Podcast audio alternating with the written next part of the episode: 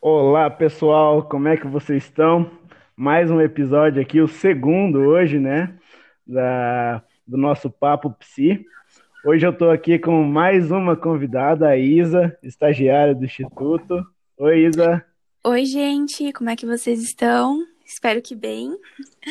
e para quem não me conhece ainda, meu nome é Isadora e eu sou estagiária aqui do Instituto Ampliar. E eu queria dizer que eu estou muito feliz em retornar às atividades com essa equipe maravilhosa. Hum, show, que show. legal. E a Monique, né? Oi, gente. Oi, amor. Tudo bem? Que delícia! Hoje a nossa equipe aqui para a gente poder refletir mais um assunto super legal, né, Maicon? Trazer ideias, um papo bem descontraído, mas também que a gente possa colocar aquela orelha para que a gente possa aí construir algumas ideias juntos. Isso, isso mesmo, amor. Então, hoje, que tal a gente bater um papo sobre cultura do cancelamento? Vamos Né? lá, bora lá. Antes, antes de a gente definitivamente entrar no assunto, eu queria dar uma explicada basicamente de o que é, né, a cultura do cancelamento, que é aquela cultura de, de tentar forçar figuras públicas a, a voltar ao anonimato, né, ou de certa forma oprimir elas é, nas mídias sociais, enfim. E isso tem, tem chamado muita atenção no Brasil, né, com os acontecimentos aí de programas e realities, e é disso que vamos falar hoje. Muito Não é mesmo, Isa? Sim, vamos falar sobre essa cultura do cancelamento, que é uma herança, né, evolucionária que já vem vindo desde, desde os primórdios lá da sociedade, tanto históricas como sociais, que é uma cultura que já está enraizada mesmo no ser humano. E a gente vai debater um pouco sobre isso hoje. muito legal, assim, no sentido do movimento feminista que começou há dois anos para tentar boicotar figuras que estavam é, que, que estavam é, fazendo violência, tá? Então, as vítimas de Uhum. abuso sexual é, né, colocaram essa hashtag. Só que a partir daí, meio que o tiro saiu pela culatra. Porque não, a gente tem agora uma faca de dois gumes, não é só fazer justiça com as próprias mãos. Nós temos também é, eu posso cancelar qualquer pessoa. Como é que funciona isso, gente? Maicon, Isa, expliquem para nós. Olha, Sim. na minha visão, eu, eu entendo assim o cancelamento como uma voz coletiva, né? Uhum. De tipo, eu coloquei você no, no- na fama, eu te tornei conhecido Uhum. e agora eu posso julgar as suas atitudes e eu posso te punir por isso. Sim. Eu posso te cancelar. Uhum. Eu te coloco num, num, num, num pedestal, eu posso tirar você dele e colocar você no anonimato de volta. Uhum. Eu acho que é é um pensamento meio que coletivo hoje em dia, Uhum. né? Sim. Essa questão de apontar o erro das pessoas, ainda mais pessoas que estão a todo tempo na mídia. Uhum. E Isso é. Tem, tem o lado assim, quando nós pensamos em classes ou é, segmentos da sociedade mais oprimidos, reprimidos, é, e que isso é uma possibilidade de dar voz. Falar, ó, isso não está certo, isso está errado. Então tem isso que é muito interessante. Por outro lado, nós podemos trazer aqui para a nossa conversa o Zygmunt Bauman, que ele fala sobre essa, esse conceito de modernidade líquida e como que as nossas relações sociais nesse momento atual são tão efêmeras. E não é a pessoa em si, mas uma identidade, uma caricatura, aquilo que ela representa. Então, como que fica tudo isso se nós pensarmos do ponto de vista da personalidade desse sujeito, das dificuldades, do bullying? É, tem dois lados aí, né? Isso, isso. Isa, que- o que, que você acha dessa liquidez aí, né, da, da cultura do cancelamento? É, será que ela pode ser mais positiva do que negativa? ao meu ver, eu penso que não, né? Mas é, estamos Sim. aqui para debater. Sim. Eu imagino que a ideia de quem cancela as pessoas é como se fosse por uma boa causa, por um juízo moral. Uhum. Como se a pessoa Uhum. tivesse, não, acho que o que você fez errado, certo seria isso, isso e isso. Mas, ao meu ver, a necessidade de colocar em evidência os erros dos outros para sentir que, que é melhor do que os seus próprios erros, entendeu? Uhum. Eu acho isso. Tipo assim, É, eu julgo fosse e aponto o dedo para não perceber que eu também tenho erros, mais ou menos nesse sentido, Isso, Isa. para eu me sentir melhor diante dos meus próprios erros. Hum, Uhum.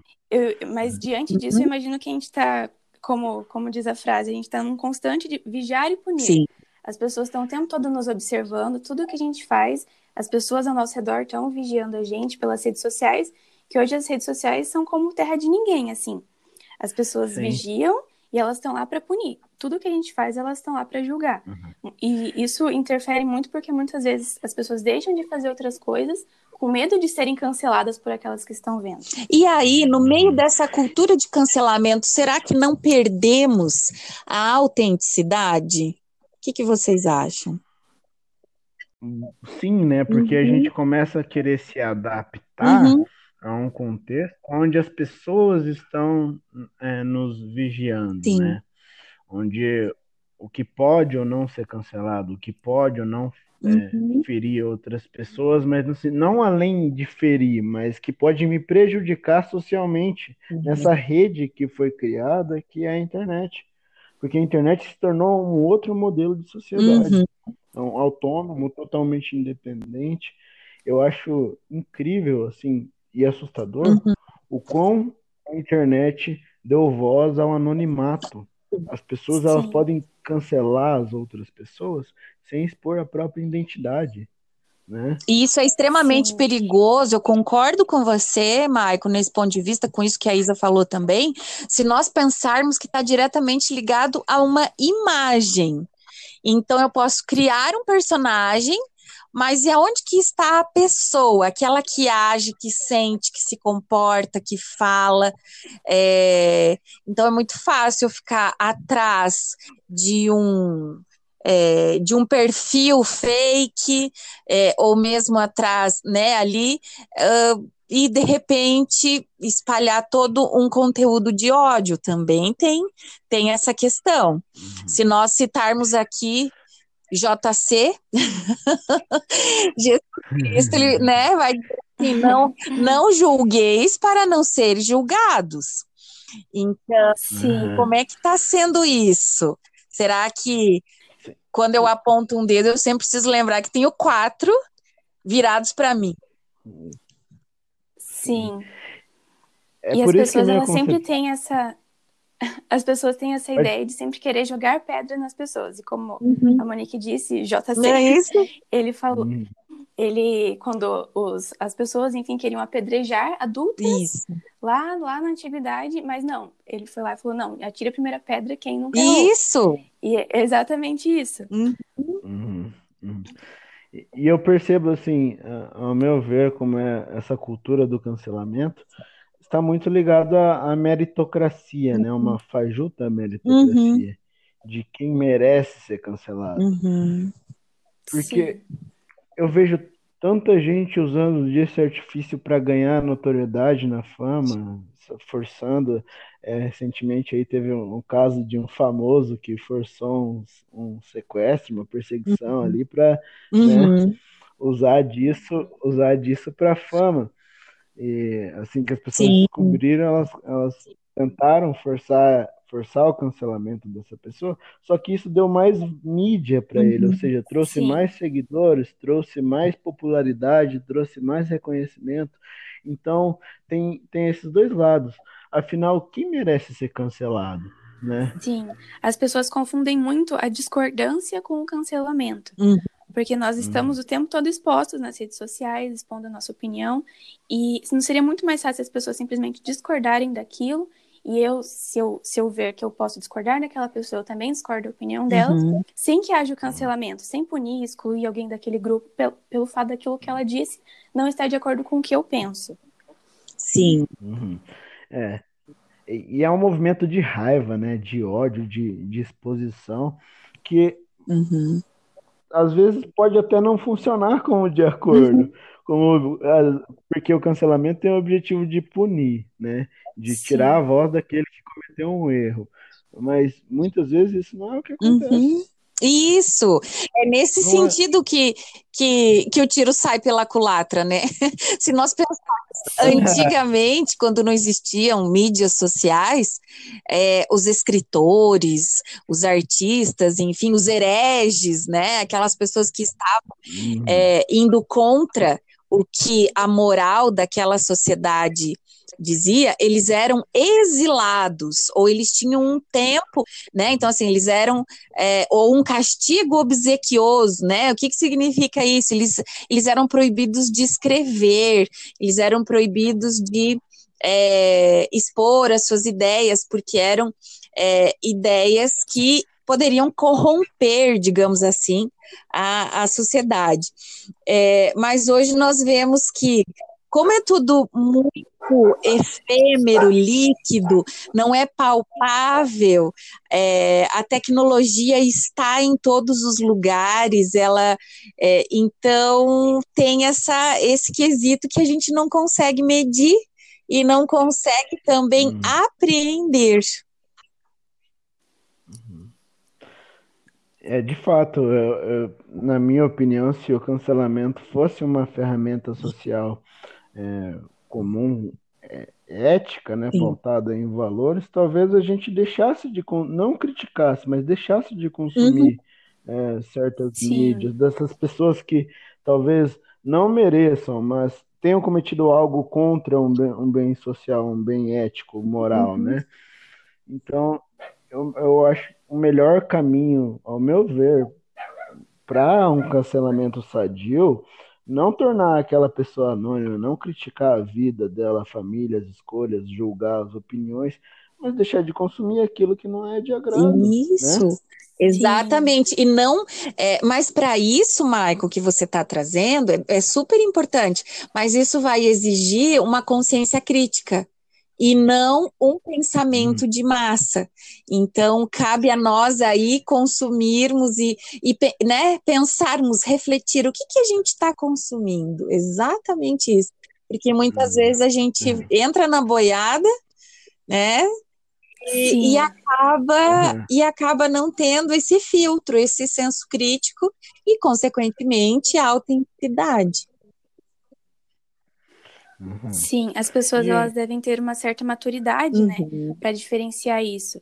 Ah, eu postei alguma coisa, eu publiquei alguma coisa que alguém não concordou. Ok, a pessoa não concordou, ela vai parar de, de acompanhar o que eu faço e tudo bem. Uhum. Assim como se eu não gostar de alguma coisa que uma pessoa posta, eu simplesmente não acompanho mais. Uhum. Porque nós estamos sujeitos a isso, a discordâncias, e Claro. precisamos ter maturi- maturidade para lidar com isso. Claro.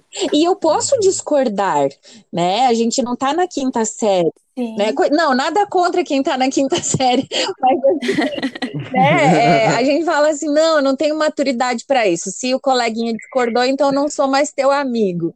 É, não Sim, a gente pode discordar e, e na verdade nós precisamos, para criar algo, a gente precisa de tese, né, uma, uma, uma síntese, uma antítese para criar uma outra coisa, uma tese. Então, é, faz parte do pensamento crítico é, essas discordâncias, mas sem levar tanto para o lado pessoal.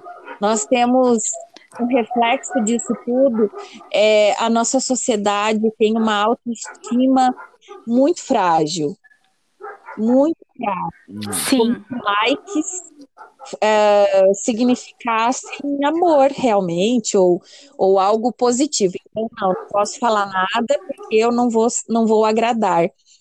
E nós precisamos entender que as relações são além, além disso.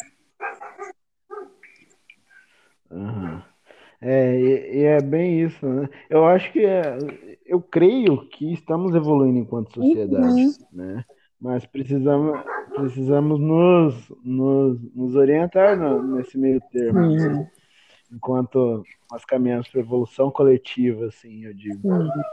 E talvez o cancelamento seja um processo de evolução, porque muito poucos, muito pouco se via sobre algo que afetasse a vida das pessoas digitalmente, uhum. né? Assim como Sim. Sim, é o efeito colateral da nossa tecnologia e das é. mídias sociais e do nosso comportamento tecnológico também. Verdade. Que é, papo cabeça, gente. Nossa, muito filosófico, né? Maravilhosos. Adorei. Sim, muito é, bom. Isso aí, né, galera? Esse foi o nosso papo de hoje. Foi muito bom estar com vocês aqui, debater assim livremente sobre esses temas. Foi muito engrandecedor hoje para mim. Muito obrigado, Isa. Muito obrigado. Obrigada a vocês. Obrigada. E é isso aí, pessoal. Acompanhem nós aí nas redes sociais, né? É, é a Monique, a Monique Farber, o Instituto Ampliar. É só digitar ali no, no no Facebook, Instagram, nas mídias né, digitais.